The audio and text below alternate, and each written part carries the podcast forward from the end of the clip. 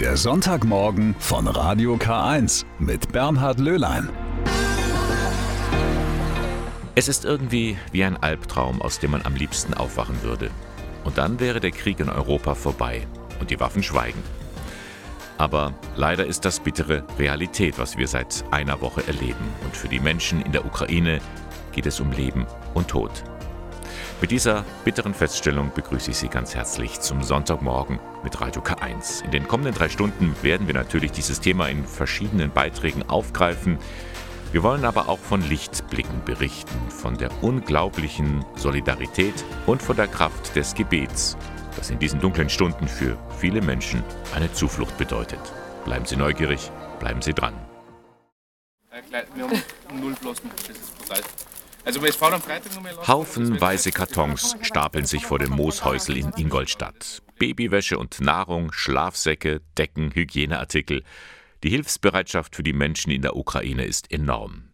Was da am vergangenen Montag zusammenkommt, Jennifer Müller-McMorland kann es kaum fassen. Was hier passiert, ist unglaublich. Wir versuchen jetzt gerade die ganzen Sachen zum Unterbekommen, nochmal Transporter zum Finden, Fahrer zum Finden. Hilfe ist genügend da, Material ist genügend da. Es ist Wahnsinn. Wie die Leute, in welcher Art und Weise die Leute helfen möchten, das ist, ich könnte eigentlich nur weinen vor lauter Freude.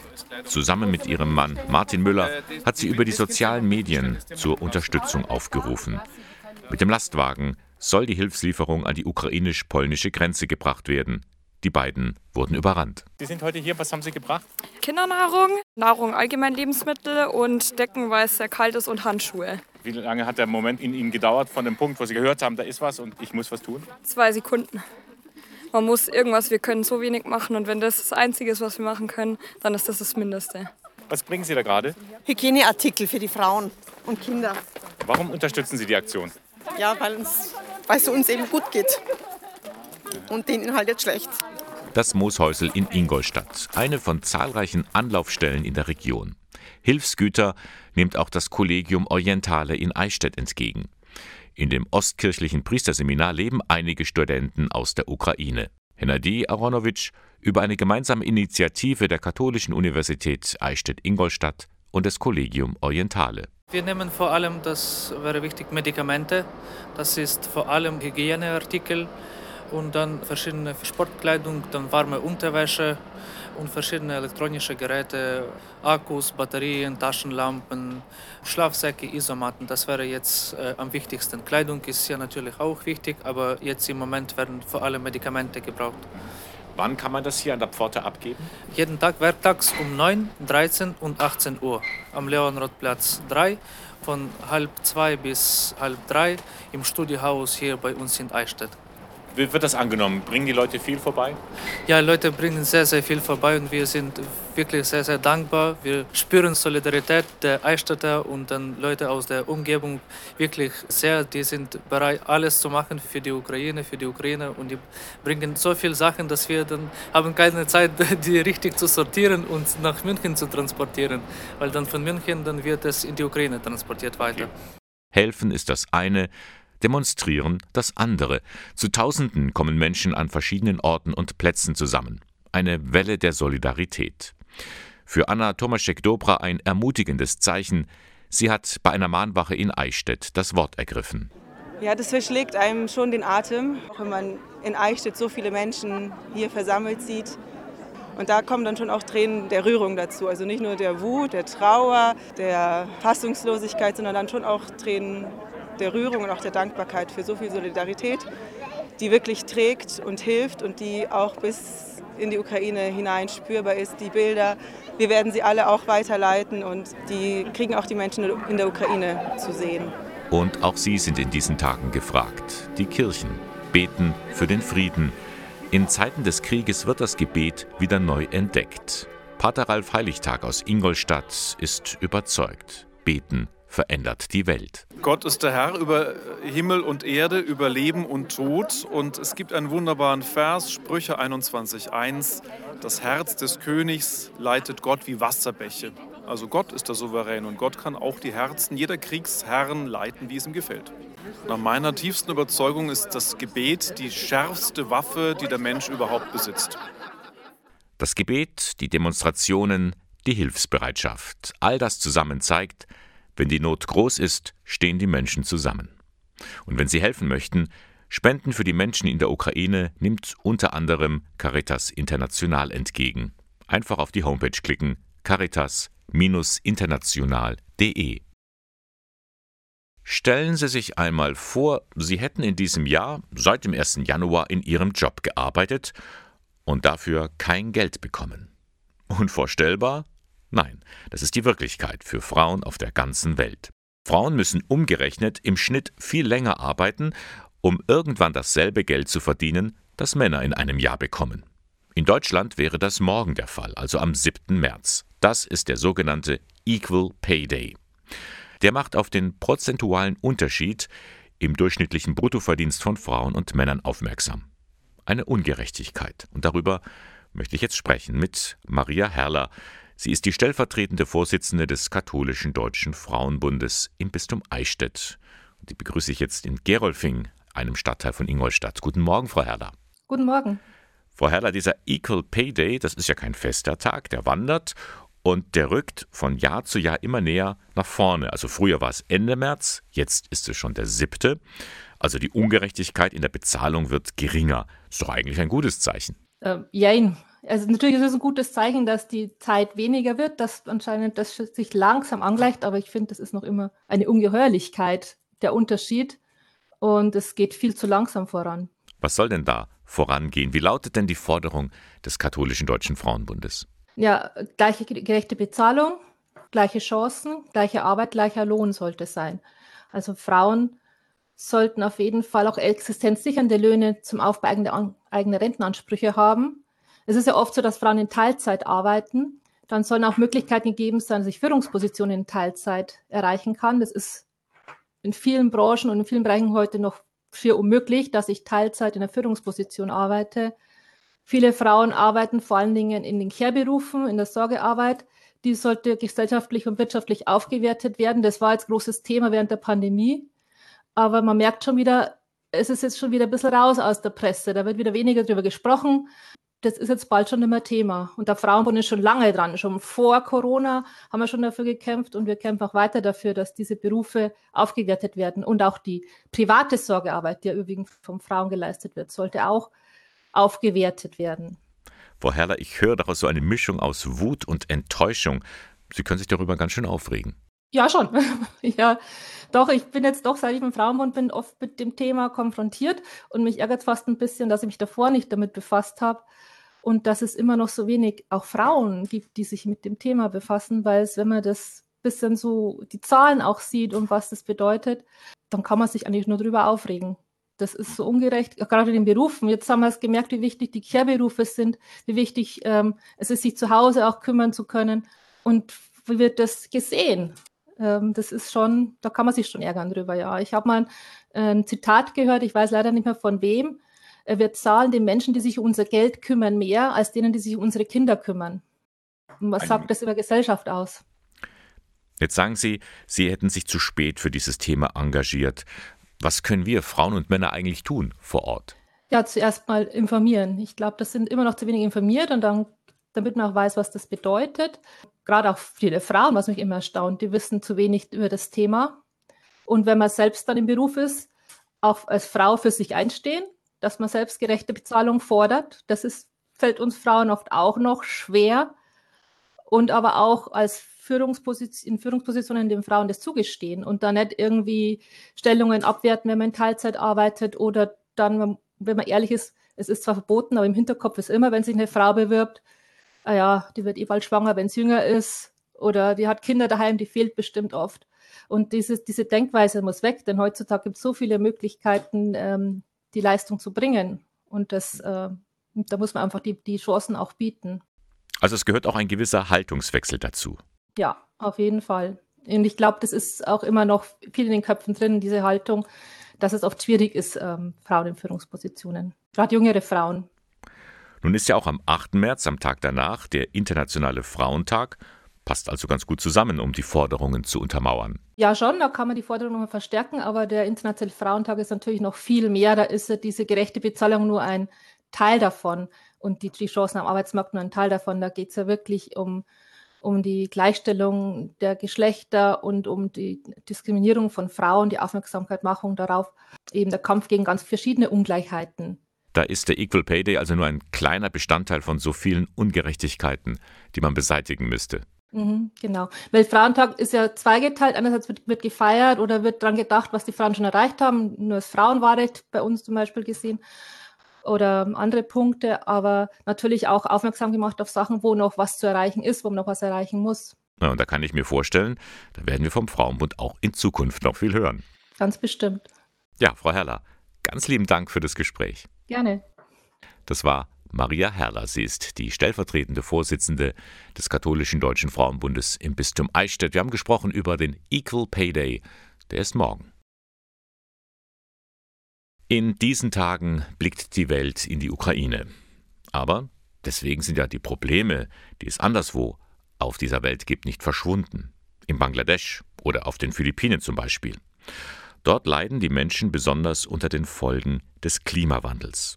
Darauf macht das katholische Hilfswerk Miserio aufmerksam, jetzt in der diesjährigen Fastenaktion. Die beginnt nämlich heute. Gabriele Höfling berichtet. Es ist erst ein paar Jahre her, da lebte Minera Begum noch in einem Dorf an der Küste Bangladeschs. Dann aber wurde ihr Haus überschwemmt, gleich zweimal eine Folge des Klimawandels. Die Familie floh ins Landesinnere, nach Dhaka in die Hauptstadt. Aber auch hier ist die Lage nicht rosig. In den Dörfern hatten wir viel Platz. Wir konnten uns frei bewegen. Aber in Dhaka müssen wir auf engem Raum mit vielen anderen Menschen zusammenleben. Wir müssen uns in einer Reihe anstellen, um auf die Toilette zu gehen.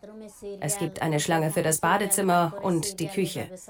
Wir müssen uns mit fünf anderen Menschen abstimmen, um hier zu leben. Wie Minera Begum machen sich in Bangladesch auch andere Menschen wegen des Klimawandels nach Dhaka auf, rund 1400 jeden Tag. Viele von ihnen leben im Armenviertel der Stadt. Um ihre Not zu lindern, ist Miserio mit einem Projekt vor Ort.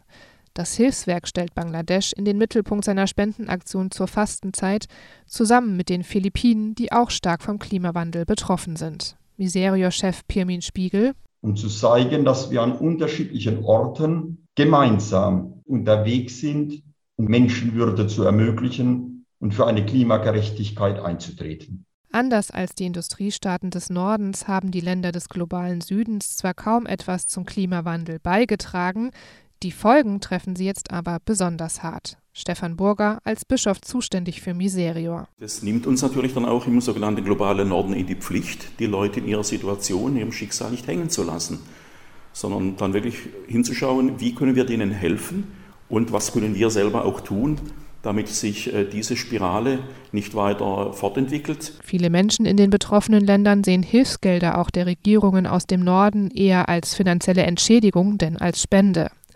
Auch Marc Peñalver von der philippinischen Insel Davao hat klare Forderungen. Zum Beispiel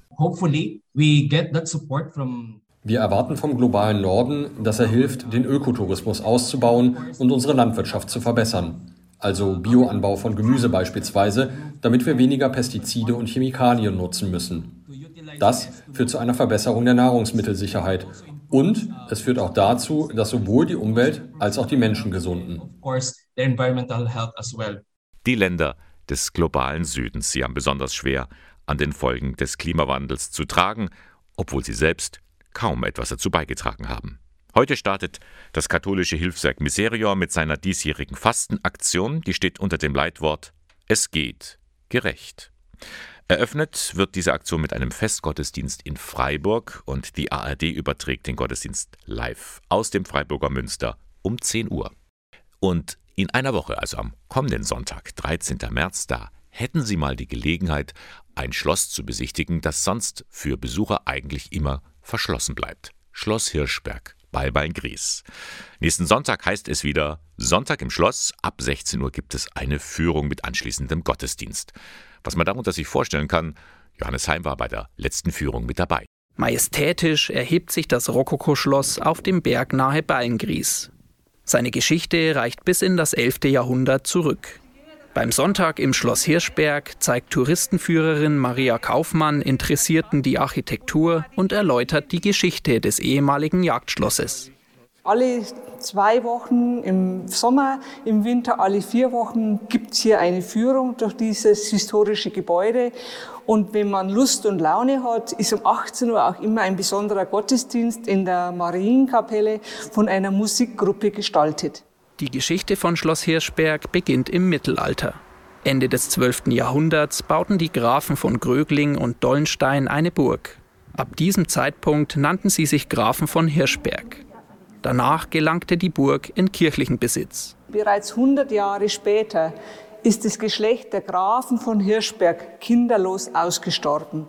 Und der letzte Graf, der Gebhard VII., hat ein Testament gemacht. Mit diesem Testament hat er seinen gesamten Besitz den Bischöfen von Eichstätt vermacht. 1636 brennt die Burganlage fast komplett nieder und wird dem Zeitgeist entsprechend wieder aufgebaut. Dass wir so was Schönes haben, haben wir letztendlich dem Fürstbischof Raimund Anton Graf von Strasoldo zu verdanken, der diese abgebrannte Burg von 1760 bis 64 äh, wieder aufbauen lassen hat, nicht mehr als Burganlage, war ja nicht mehr zeitgemäß, sondern als Schloss. Die prunkvolle Ausstattung des Rokoko-Schlosses ist noch heute zu bewundern zum Beispiel im sogenannten Rittersaal mit seinen Stuckverzierungen, Gemälden und fast 1000 Fliesen, die Abbildungen von der Jagd zeigen. Dieses Deckengemälde, die sich mit der Opferung der Iphigenie in Aulis beschäftigt, der Stuck von Johann Jakob Berg, der ein Meister seines Fachs war. Dann natürlich auch die Ölgemälde in dem Raum, die den Reichtum des Hochstiftes zeigen. Alles Städte, wo der Bischof nicht nur kirchlicher Regent war, sondern auch weltlicher Regent. Bis zur Säkularisation herrschten die Fürstbischöfe von Eichstätt über Schloss Hirschberg und nutzten es als Sommerresidenz. 1860 kauft Bischof Gregor von Oettel das Schloss vom Königreich Bayern zurück. Ein Highlight ist die Johanneskapelle. Sie ist ebenfalls mit Stuck verziert und zeigt den heiligen Evangelisten mit seinem Symbol, dem Adler. Ab 1967 entsteht am Südhang nach Plänen von Alexander Freiherr von Branca die moderne Marienkapelle. Sie sehen hier keine heiligen Figuren, keine Rokoko, keine Barockausstattung. Das ist einfach Sprache unserer Zeit. Nichts lenkt ab.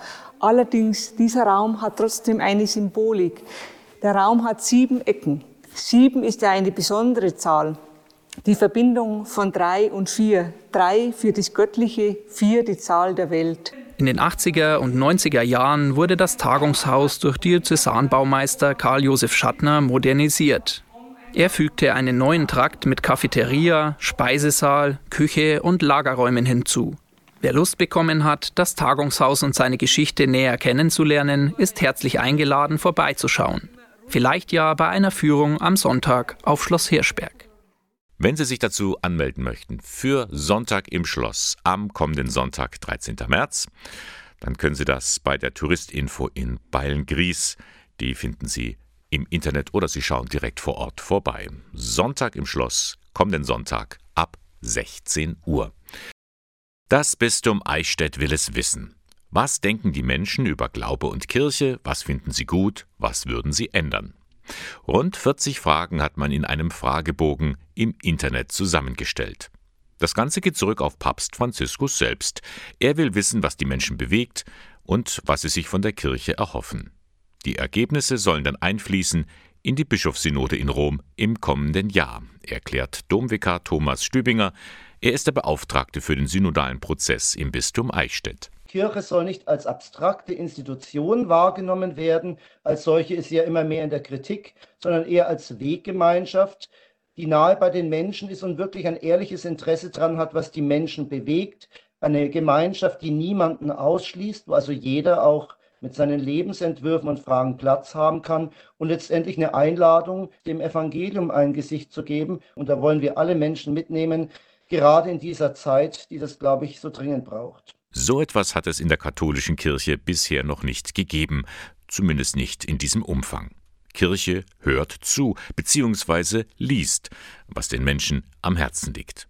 Und es ist auch ausdrücklich erwünscht, dass sich Menschen beteiligen, die der Kirche eher fernstehen, sagt Martha Gottschalk. Sie war an der Ausarbeitung der Fragen mit beteiligt. Von daher war es uns auch wichtig, möglichst in großen Frageblöcken alle Themen, die Kirche, Kirche sein betreffen, vom ganz persönlichen Gottesbezug bis hin zum Gemeindeleben als äh, Seismograph abzuklopfen und zu hören. Die Zeit ist knapp bemessen. Bis Mai sollen die Ergebnisse an die Deutsche Bischofskonferenz weitergeleitet werden. Von dort gelangen sie dann nach Rom. Aber auch in die Gemeinden der Diözese Eichstätt sollen sie einfließen. Mit den Fragen können wir natürlich auch sehr viel Erkenntnisse herausfinden. Was brauchen die Menschen vor Ort? Was würden sie sich wünschen, dass es eine Kirche für sie wäre, die attraktiv wäre, wo sie gerne mitarbeiten würden? Also wir versuchen das zu vernetzen und nicht jetzt einfach diese Ergebnisse wieder in eine Schublade tun, das abhaken, sondern aus diesen Erkenntnissen lernen, also nicht nur zuhören, sondern auch versuchen, das, was da gewünscht ist, auch umzusetzen. Im Juli wird es in Schwabach einen Begegnungstag mit dem Bischof geben. Dann wird über die Antworten aus dem Fragebogen noch einmal intensiv diskutiert. Wenn Sie sich daran beteiligen möchten, den Online-Fragebogen und weitere Informationen zur Weltsynode, den finden Sie im Internet unter bistum-eichstätt.de slash Synode.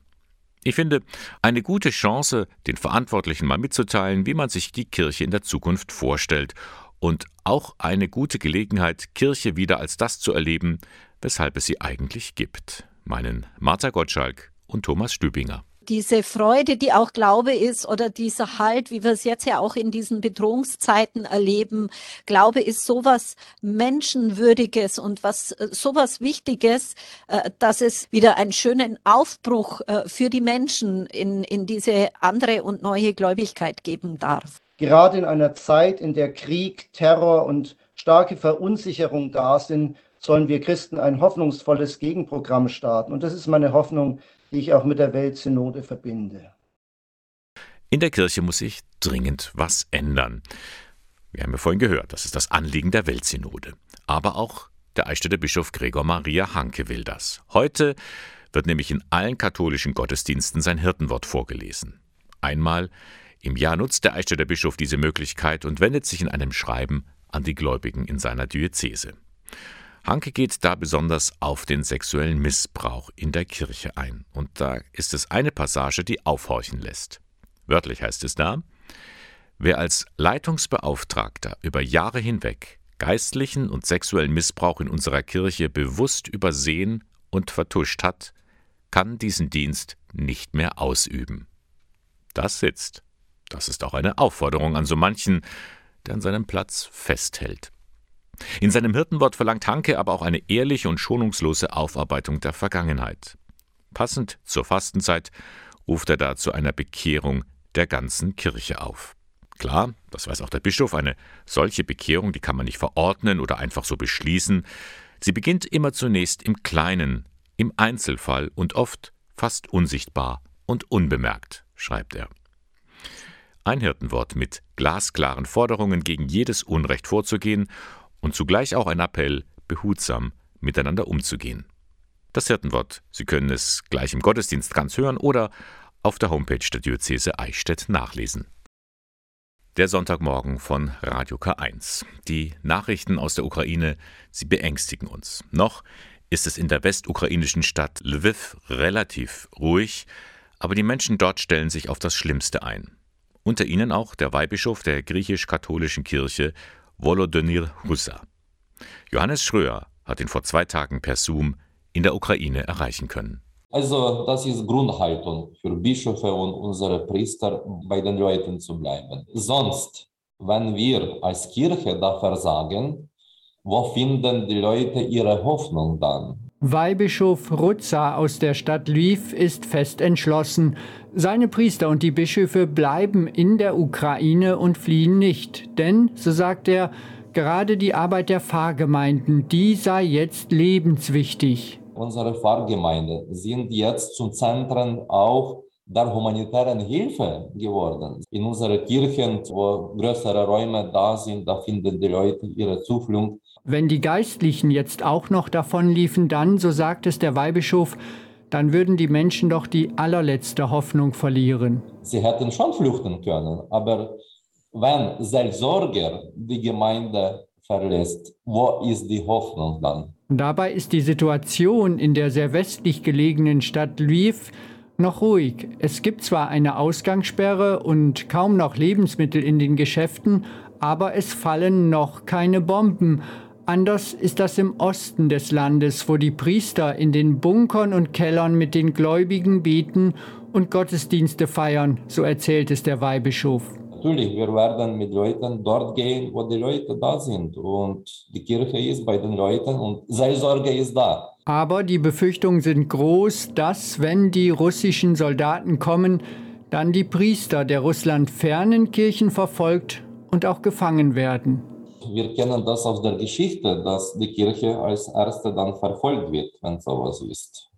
Nach dem Zweiten Weltkrieg, wer wurde da vor allem verfolgt? Intelligenz, Geistlichen. Und was alles passieren könnte, wir sind bereit und wir wissen, dass wir jetzt im Krieg sterben können, sagt der Weihbischof. Also unser, einer unserer Bischöfe hat jetzt gesagt, er ist bereit auch zum Märtyrium.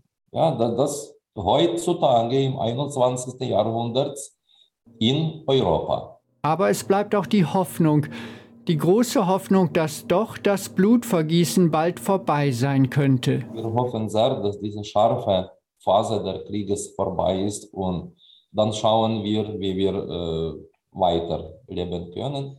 Sagt Weihbischof Rusa aus der westukrainischen Stadt Lviv. Johannes Schröer hat ihn per Zoom in der Ukraine erreicht. Vom Krieg in der Ukraine sind sie besonders betroffen, die Studierenden am Collegium Orientale in Eichstätt. Denn in dem ostkirchlichen Priesterseminar leben viele Ukrainer. Auch der Rektor Alexandra Petrinko stammt aus der Ukraine und er steht vor einer schwierigen Herausforderung. Da ist seine Familie, die unmittelbar vom Krieg betroffen ist, und da sind die Studenten in seinem Haus. Und da leben Menschen aus der Ukraine und Russland Tür an Tür. Wie er damit umgeht, das will ich ihn jetzt gleich hier befragen, Herr Petrinko. Ganz herzlichen Dank, dass Sie heute Morgen bei mir im Studio sind. Grüß Gerne, Gott. grüß Gott. Wie ist die aktuelle Lage derzeit für Sie? Was bekommen Sie mit? Sie haben ja Verwandte zu Hause in, in Lemberg, oder? In der Nähe von Lemberg, ja. also im Lemberger Bezirk. Mhm. Wir stehen im ständigen Kontakt mit unseren Verwandten. Männer aus meiner Familie sind bereits eingezogen worden. Zwei Cousins und drei Söhne von ihnen, also drei Söhne und ein Schwiegersohn. Mein Bruder ist noch nicht eingezogen worden. Er hat eigentlich äh, damit gerechnet. Es haben sich aber so Selbstverteidigungsgruppen in den einzelnen Dörfern äh, gebildet. Mein Bruder gehört dazu und auch mein Patenkind, sein ältester Sohn. Äh, und jetzt machen sie in Schichtwechsel an den sogenannten Kontrollpunkten Kontrollen bei der Auf Einfahrt und Ausfahrt äh, in unsere Dorfgemeinschaft. Mit anderen Worten, Sie persönlich stecken mitten im Krieg mit drin. Nicht nur ich, also, sondern jede Familie. Mhm. Und das merke ich jetzt auch äh, bei uns äh, im Collegium Orientale. Denn jeder spricht davon, dass äh, Familienangehörige oder Freunde irgendwie betroffen sind. Und auf diese Weise ist man emotional und als Ukrainer mit involviert in das ganze Geschehen. Denn Sie müssen ja jeden Moment damit rechnen, dass auch diese Freunde, Verwandte, dass sie sterben werden. Genau. Jetzt hier in Deutschland, Sie sind leitend das Kollegium Orientale und da leben viele Ukrainer. Äh, es leben auch russische Männer äh, dort bei Ihnen. Ähm, wie ist die Atmosphäre im Haus derzeit? Also die Atmosphäre ist für mich als Rektor Gott sei Dank wirklich äh, einheitlich. Es ist zwar eine Spannung da, aber eine, die die Menschen bei uns vereint hat, ob Ukrainer oder Russen. Die Russen kommen bei uns Gott sei Dank aus Kasachstan und äh, tragen einfach die Situation mit den Ukrainern mit und fühlen auch mit, sodass ich äh, keine Spannungen oder Streit habe, was den Inhalt äh, äh der kriegerischen Geschehnisse angeht. Umgekehrt, ich äh, erfahre von allen Nationalitäten im Haus eine großartige Solidarität. Ich habe tatsächlich auch einen Studenten gehabt, der unbedingt in die Ukraine gehen wollte. Er hat mich äh, darum dringend gebeten, ich habe ihm das verboten, ganz offiziell. Er hat begonnen, nach Gesprächen mit mir und mit den anderen Studenten, hier sich stark zu engagieren, besonders bei den Spenden äh, und Sachsammlungen. Mhm. Und das ist jetzt auch seine innere Überzeugung. Er fühlt sich erfüllt und äh, er fühlt sich nicht untätig in dieser Situation, dass er auf diese Weise der Ukraine helfen kann. Ihr Haus ist groß. Kann es sein, dass Sie eines Tages auch ukrainische Flüchtlinge aufnehmen werden? Ja, die Frage habe ich heute in der Früh äh, gerade bekommen, ganz konkret bekommen und habe äh, hab die auch an das Ordinariat weitergeschickt, äh, wie ich in dieser Situation handeln soll. Und äh, ich gehe davon aus, dass wir zwei unserer Gästezimmer für Flüchtlinge aus der Ukraine wirklich zur Verfügung stellen können, äh, in Rücksprache mit der Stadt Eichstätt und mit dem Landkreis Eichstätt. Machen. Das muss koordiniert werden, genau. die ganze Sache. Blicken wir nochmal jetzt direkt in das Land, in die Ukraine. Da herrscht Krieg und da kämpfen Christen gegen Christen. Können Sie uns kurz erklären, wie da die Konfessionen, die orthodoxe, die ukrainisch-katholische Kirche, wie ist die dort positioniert in der Ukraine? Es gibt den sogenannten Allukrainischen Rat äh, der Kirchen und äh, äh, Religionen. Und der Rat spricht einfach eine eindeutige und einheitliche Sprache zur Unterstützung der Ukraine, der ukrainischen Regierung, der ukrainischen Streitkräfte und gegen den Krieg und gegen den Aggressor aus Russland. Und zwar konfessionsübergreifend und religionsübergreifend. Und die Ukraine zeichnete das schon immer aus, dass, dass die Ukraine multikulturell war, multireligiös und auch äh, viele Konfessionen hatte. Orthodox in verschiedenen Schattierungen und auch äh, katholisch. Wie unterstützen die Kirchen, die Konfessionen jetzt äh, die Menschen, die im Krieg leiden müssen? Alle Kirchen haben ihre Kirchenhäuser, besonders die Kellerräume der Kirchenhäuser, für, äh, für die Menschen, für die Zivilbevölkerung eröffnet und zur Verfügung gestellt, äh, besonders wenn es äh, eben Sirenen und äh, Alarm äh, ausgelöst werden, äh, dass die Menschen vor den ähm, von den Raketenbeschüssen sich verstecken können oder müssen. und zwar quer durch alle Konfessionen gilt es. Wenn ich jetzt an, an meine ukrainische griechisch-katholische Kirche denke, da ähm, gibt es eine Anordnung ähm, des äh, Patriarchen äh, Svetoslav Schewtschuk, dass jeder Bischof in seiner Diözese bleiben soll und dass jeder Pfarrer vor Ort bleiben soll und vor allem, dass jeder nach seinen Möglichkeiten von vor Ort schaut, dass die Gottesdienste jetzt nicht unbedingt in den oberen Bereichen stattfinden, sondern da, wo die Menschen sind und eben mit reduzierten Zeremonien und so weiter. Das Wesentliche halt, was die Menschen brauchen und äh, dass man den Menschen vor Ort äh, beisteht und nicht äh, flieht. Ja, Sie sagen es, dass das, das auch, was die Menschen brauchen, auch diese, diese, diesen Beistand von oben, sage ich mal. Genau. Herr Petrenko, was glauben Sie, wie lange wird dieser Krieg dauern? Was sind Ihre Einschätzungen, Erwartungen? Wann geht das zu Ende und wie geht es dann weiter? Russland hat nichts zu verlieren in diesem Krieg. Ukrainer haben alles zu verlieren. Und deshalb werden die Ukrainer die jetzt äh, noch mehr zusammengeschweißt sind im Osten und im Westen äh, der Ukraine, ukrainischsprachig oder russischsprachig, sie werden wirklich bis zuletzt stehen. Und das kein, äh, kann ein Zeichen dafür sein, dass, ähm, dass der ganze Krieg noch länger dauern kann. Was natürlich ähm, furchtbar ist, mhm. besonders für die Zivilbevölkerung. Ähm, ich träume einfach jeden Tag davon, dass ich irgendwann aufstehe und die Nachricht höre, es ist aus, der Krieg ist äh, zu Ende.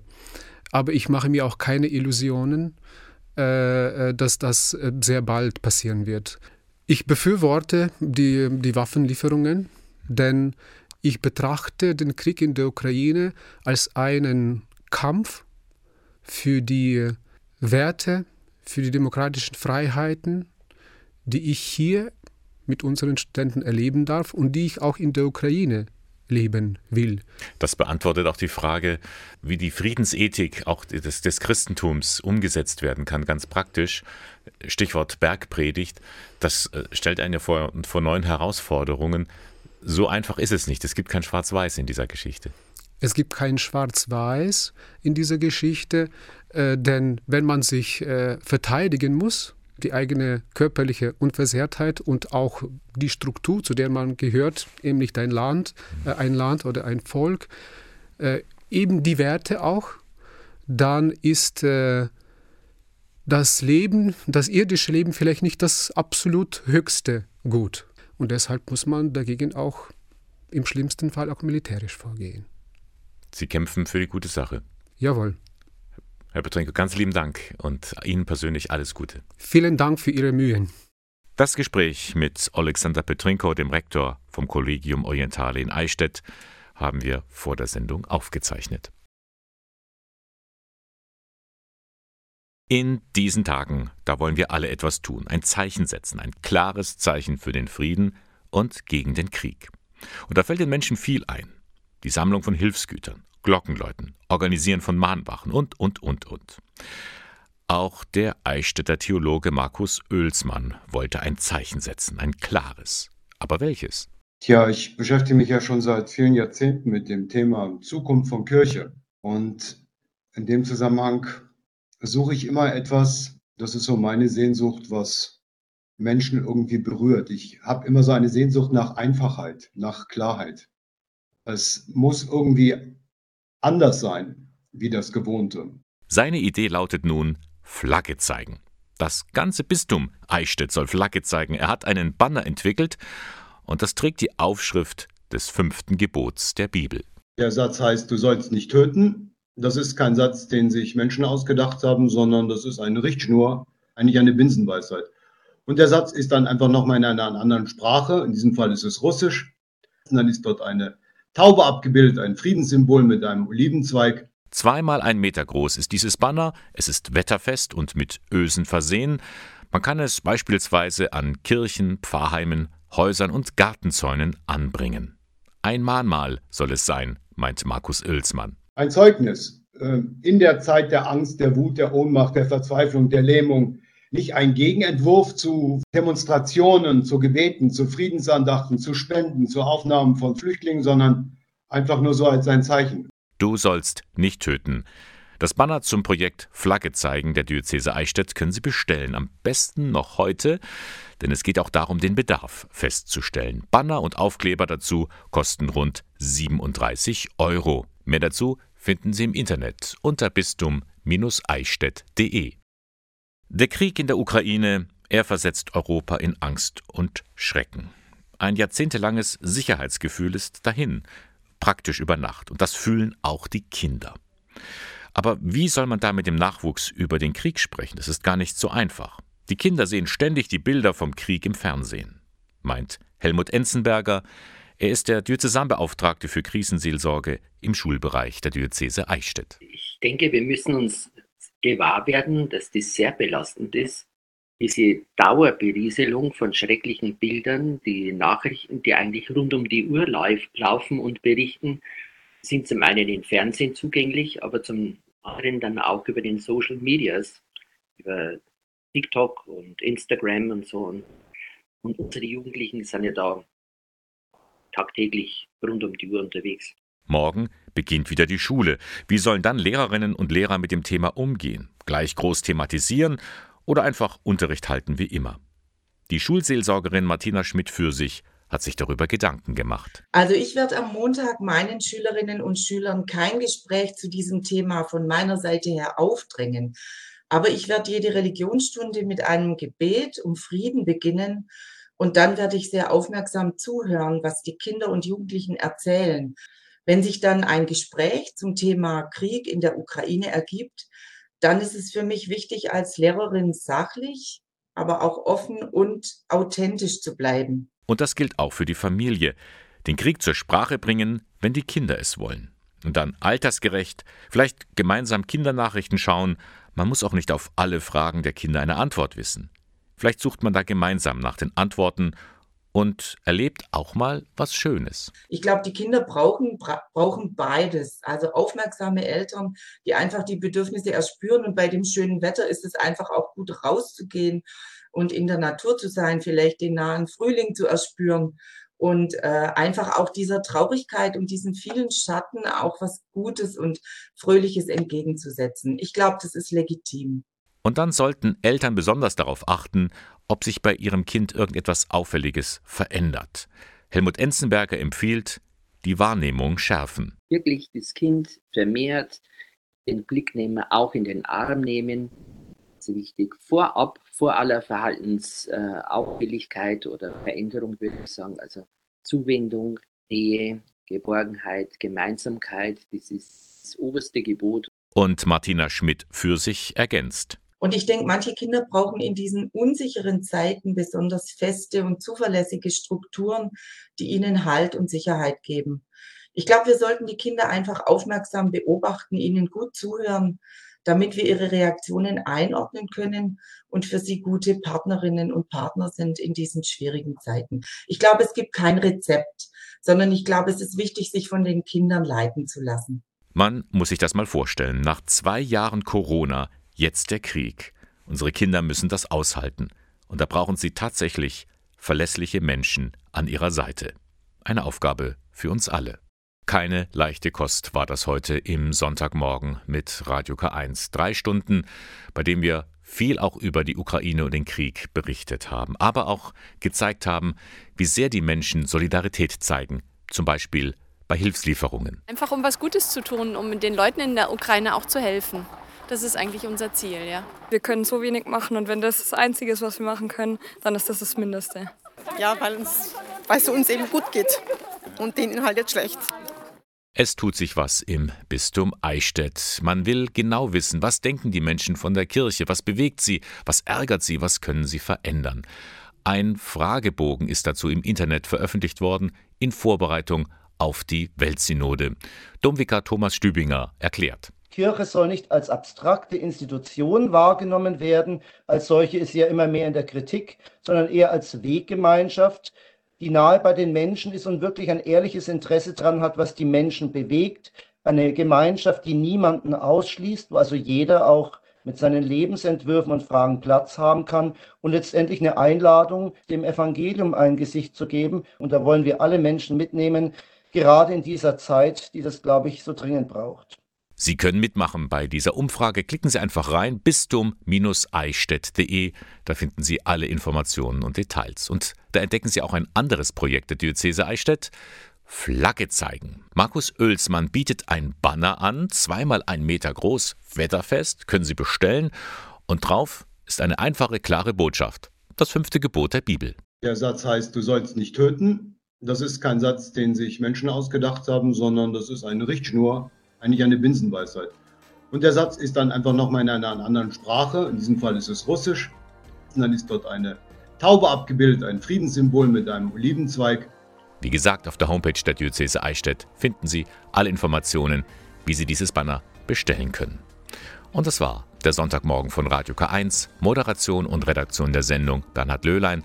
Sie finden den Kirchenfunk in Eichstätt in der Luitpoldstraße 2.